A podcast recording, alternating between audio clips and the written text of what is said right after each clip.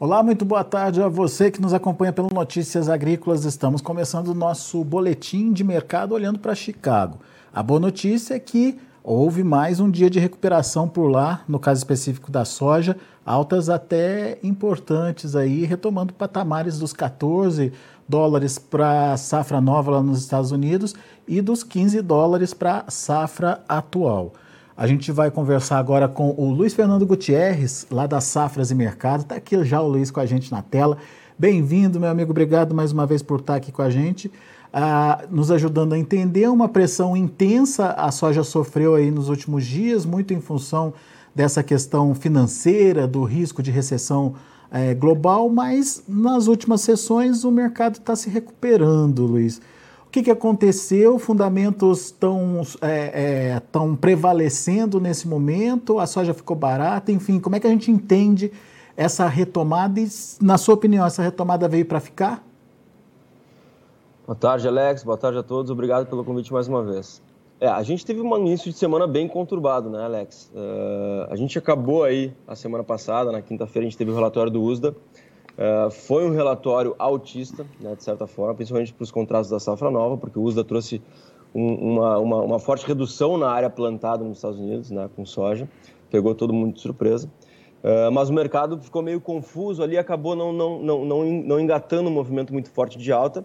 E nessa semana, no início da semana, o mercado caiu bastante, como todo mundo viu, né, em cima de questões uh, secundárias, digamos assim, que se tornaram principais pelo peso que elas trouxeram, né? principalmente lado financeiro, um mercado muito mais nervoso, né? uma aversão ao risco aí, uh, uh, em todo mundo, né? principalmente com relação a, essa, a, esses dados econômicos que estão nos indicando que a gente pode estar entrando numa recessão em nível mundial, né? principais economias mundiais aí com dados econômicos bem preocupantes, a inflação em todo lugar do mundo. Então o mercado ficou bem nervoso. Então não foi só a soja que caiu, né? Todas, praticamente todas as commodities aí sentiram isso. Uh, renda variável de uma forma geral, também ações, bolsas de valores ao redor do mundo também sentiram. Então a gente teve um movimento uh, de um fator né, diferente de um fator fundamental, no caso da soja, né? Uh, só que agora, nesse, nesse, nesses últimos dias da semana, né, a partir de quarta e quinta-feira, a gente viu uma, um movimento de recuperação e agora o mercado parece que ficou um pouquinho mais tranquilo, pelo menos olhando para o lado financeiro, e voltou a colocar na conta aí questões fundamentais. Né? É natural que a gente tenha muita volatilidade daqui para frente, né? não só pela questão uh, da definição da safra americana, que é o principal dado que a gente tem até o final do ano, mas também para essa questão do lado, do lado financeiro aí que pode continuar trazendo muita volatilidade ao redor do mundo.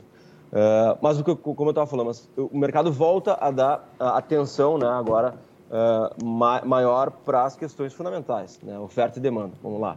E no caso da oferta, é, como eu falei, a gente teve uma redução importante na, no potencial produtivo americano. A gente tem um relatório do USA aí no, na próxima terça-feira que já deve trazer essa redução de produção frente a uma menor área plantada por lá. E, naturalmente, a gente pode ter mudanças de estoques. Né? A gente tem alguns fatores de safra velha que podem pesar um pouquinho. Né? A gente teve é, pesado para o lado contrário, digamos assim. Mas como a gente está no final desse ciclo, não deve mudar muita coisa. A gente teve alguns cancelamentos de, compra, de compras chinesas de soja americana aí na semana passada, se confirmaram, né? pelo menos cinco cargas aí de soja uh, compradas pelos chineses uh, acabaram sendo canceladas e, de certa forma, uh, rumores indicam que essas cargas migraram para o Brasil. Né? Obviamente que a queda na demanda chinesa, uma diminuição na demanda chinesa, naturalmente pode trazer uma pressão negativa e também ajudou um pouquinho no movimento aí nos contratos da safra velha. Mas eu acho que isso não deve mudar muito a cara do quadro de oferta e demanda americano. Claro, o USDA pode cortar um pouquinho a exportação da safra velha agora nesse próximo relatório, pode aumentar um pouquinho o estoque por conta disso, mas nada que mude muito essa, essa, essa cara do, do, do quadro de oferta e demanda da temporada 21-22. O que mais importa agora é a safra nova, e a gente tem, de novo, uma redução de, de, área plantada, a gente deve ter uma redução do potencial produtivo, ainda pode ser uma safra recorde, ainda pode ser uma safra grande, tudo vai depender do clima, mas o mercado começa a encontrar um pouco de suporte nisso, porque a gente também tem algumas questões climáticas ali uh, que estão chamando atenção lá nos Estados Unidos. Né? A gente viu as lavouras americanas durante as últimas três semanas, elas, elas vêm piorando de, de condições, né? as condições vêm piorando, uh, e o clima nas próximas duas semanas não é muito favorável. A gente está com uma previsão aí de, de, de pouca chuva para pro, os principais estados produtores. Uh, isso incomoda, naturalmente, porque coloca, começa a colocar em risco a produção americana, que já tem uma área menor, já tem um potencial produtivo menor. Então, o mercado está voltando aí para o eixo do, do, do, da oferta e da demanda, de fato, né? mas claro também com essa, essa pimenta aí que deve continuar por um tempo, que é o lado financeiro. Muito bem, vamos traduzir é, essa, essa mudança né, de, de, de potencial produtivo lá nos Estados Unidos em números, Luiz.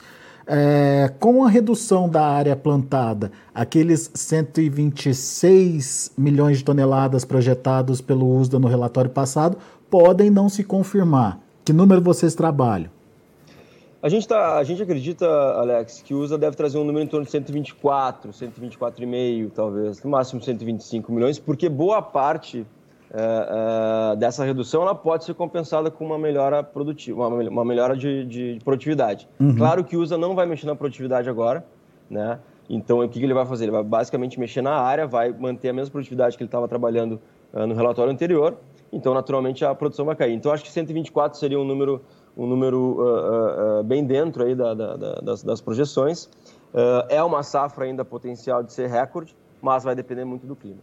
Pois é, daí vem o outro, o outro porém, né? 124 no melhor é, no, no, melhor do clima americano, né? Se tiver algum problema climático, isso pode ser reduzido ainda, então. Exatamente, está tudo em aberto, né? A gente está recém no primeiro mês de desenvolvimento das lavouras americanas, a gente tem que uh, a gente, uh, a gente tem que acompanhar o clima aí pelo menos até setembro, outubro, né? Para pegar também a colheita americana. Então está tudo em aberto, a gente não pode uh, definir nada nesse momento. Uh, e se de fato, se o clima não ajudar, né, uh, como na próxima semana e na outra, aparentemente não vai ajudar, a gente começa a colocar uma, um risco maior aí de quebras na produção americana. E a gente sabe que a produção americana precisa ser grande aí para a gente ter uma recuperação de estoques. Né? Se a gente tiver uma quebra relevante, a gente vai continuar com o estoque apertado nos Estados Unidos e esse é um fator importante de suporte aí para Chicago. Muito bem. Safra nova, safra nova nos Estados Unidos, pelo menos olhando para os números de Chicago, já chegou, já voltou ali para os 14 dólares por bushel. É, é, um, é tá bem precificado? Tem fôlego para continuar subindo? Qual que é a sua expectativa? Eu acho que para o momento está bem precificado. Né? A gente tem agora acompanhar uh, como é que vai ser o relatório semanal das condições lavouras do USA, de segunda-feira, como vai ser o relatório de oferta e demanda da terça, e como essas, essas previsões climáticas, é, é, é se, se, elas vão se confirmar ou não, né? essa uhum. falta de chuva que está sendo prevista. Então, olhando para esses três fatores, se a gente tiver uma piora na segunda, uma redução produtiva na terça, que é muito provável que aconteça, e o clima se confirme sendo não muito favorável, a gente pode ter a continuidade desse movimento sim, embora eu entenda que 14 dólares hoje é um patamar interessante, um patamar que precifica uma safra 124, como eu estava falando, Uh, mas, claro, se a gente tiver esse risco crescente, aí naturalmente o mercado pode ganhar força e voltar aí a trabalhar mais próximo de 15. E sempre lembrando aquilo que você já pontuou. A qualquer momento o risco financeiro pode voltar né, e surpreender todo mundo, como vem acontecendo aí. Pelo menos ah, em dois momentos ali atrás a gente já viu isso acontecer, né, Luiz? Exatamente, a gente não pode deixar isso de lado, a gente viu o potencial que isso tem para mexer com o mercado, né, ou com os mercados de uma forma geral. Então, embora a gente tenha um fator de suporte importante para Chicago aí, pelo menos pelos próximos dias, nada impede daqui a pouco de uma notícia ruim aí internacional fazer o mercado virar para o lado negativo de novo. Né? Então, a gente tem que acompanhar, tem que ficar de olho, porque o mercado está muito volátil aí, tanto no lado fundamental, né, porque né, sempre o mercado climático americano ele é volátil por natureza, mas também por, com esse, esse, esse risco adicional aí da, da, da, da, de uma possível recessão mundial que mexe com todos os mercados ao redor do mundo. Boa. E Brasil, o que, que você tem visto na nossa comercialização? Inclusive, vocês têm é, números já da comercialização atualizados, né? Sim, o, o, mês de junho, uh, Alex, embora a maior parte ele não tenha sido muito movimentado, quando foi movimentado, é, nos dias em que, foi, em que teve movimentação, a movimentação foi bem interessante. Né? A gente viu volumes até relevantes sendo, sendo negociados em determinado momento. Destaque, claro, para a safra velha ainda, porque o produtor está negociando muito pouco ainda a safra nova, né? avançou pouco com a safra nova até o momento, mas com a safra velha realmente ele aproveitou alguns, pico, alguns picos do mercado, né? principalmente com relação a câmbio, eh, que ajudou ele ao longo de junho. Né? Inclusive, se, se, o câmbio não tivesse subido, a gente teria uma queda maior nas cotações brasileiras. Então, o câmbio ajudou muito a segurar os preços brasileiros ao longo de junho. Uh, e nesses momentos mais positivos, onde a gente teve um câmbio mais elevado e um Chicago num dia positivo, o produtor foi para o mercado e acabou uh, vendendo volumes até relevantes. Então a gente teve um avanço bem interessante na, na, na, na comercialização. Eu tenho um número atualizado, a gente largou esse número hoje.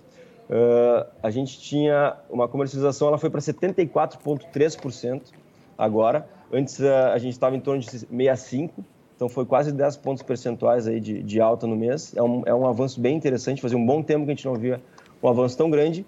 E isso é reflexo de preços firmes, de preços ainda que trazem uma remuneração boa para o produtor brasileiro.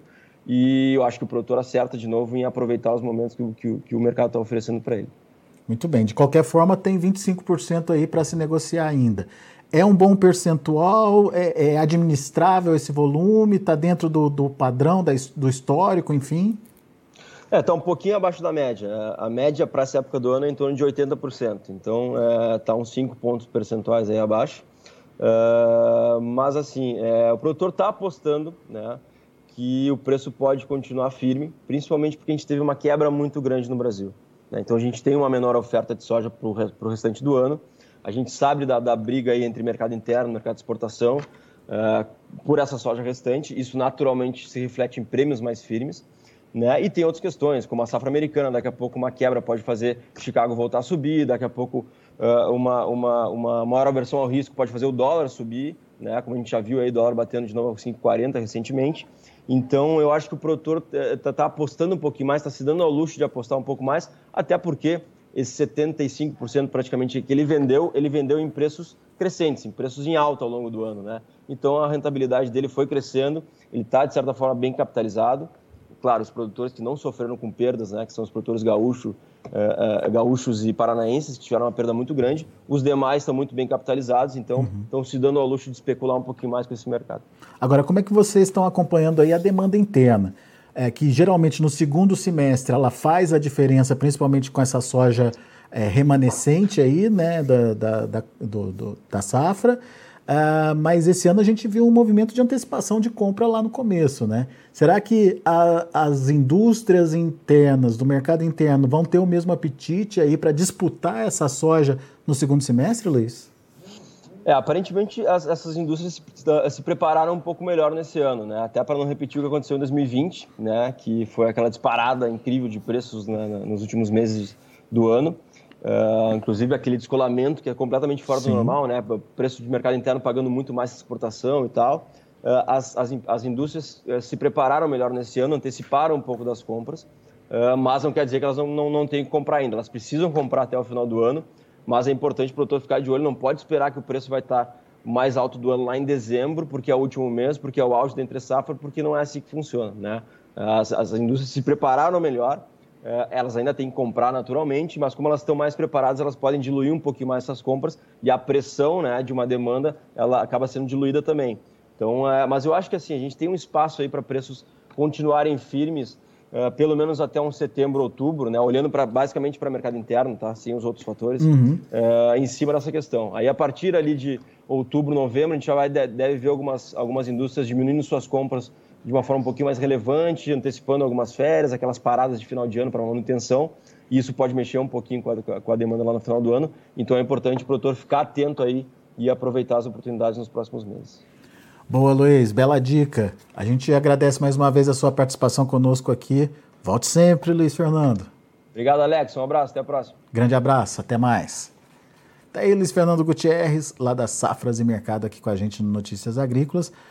Nesse momento, fundamento superando a questão financeira aí, ah, basicamente em função da oferta nos Estados Unidos. O mercado parou para pensar e analisar, tem redução diária, tem incerteza em relação ao clima lá nos Estados Unidos, ou seja, a oferta por lá ainda não está dada. Portanto, é preciso cautela e isso de alguma forma dá suporte aos preços lá em Chicago. Safra é, nova americana voltando ao patamar dos 14 dólares por bushel, ou a safra velha já precificada acima dos 15 dólares por bushel. Vamos ver os preços, vamos ver como encerraram as negociações.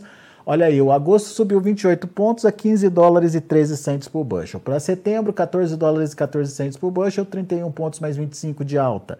Novembro subiu 31 pontos a 13 dólares e 96 centes por bushel, bem pertinho ali dos 14. Janeiro de 2023, ah, os mesmos 31 pontos de alta, fechando a 14 dólares e 1 cento por bushel. Vamos ver o milho. Milho também evoluindo de forma positiva, julho 7,78, 31 pontos mais 25 de alta. Setembro 6,33, subindo 24 pontos mais 25. Dezembro 6 dólares e 23 centes por bushel, 27 pontos mais 25 de alta. E março de 23, 6 dólares e 28 centes por bushel, subindo 26 pontos mais 75. Esses são os números do milho, a gente tem o trigo também, vamos ver? Olha aí, o trigo altas até expressivas e alguns vencimentos voltando para o patamar dos 9 dólares por bushel. Julho fechou a 8,79 com quase 55 pontos de alta. Setembro, alta de exatos 55 pontos, fechando a 8 dólares e 91 centes por bushel. Dezembro, 9 dólares e 6 centes por bushel, 54 pontos mais 75 de alta. E o março de 23, 9 dólares e 19 centes por bushel, subindo também 54 pontos. São os números de hoje, fechamento do mercado lá na Bolsa de Chicago, um dia em que prevaleceu fundamento em vez da aversão ao risco. A gente vai ficando por aqui, agradeço a sua atenção e a sua audiência. Notícias Agrícolas, 25 anos ao lado do produtor rural. Participe das nossas mídias sociais no Facebook Notícias Agrícolas, no Instagram, arroba Notícias Agrícolas e em nosso Twitter, arroba Notiagre. E para assistir todos os nossos vídeos, se inscreva no YouTube e na Twitch Notícias Agrícolas Oficial.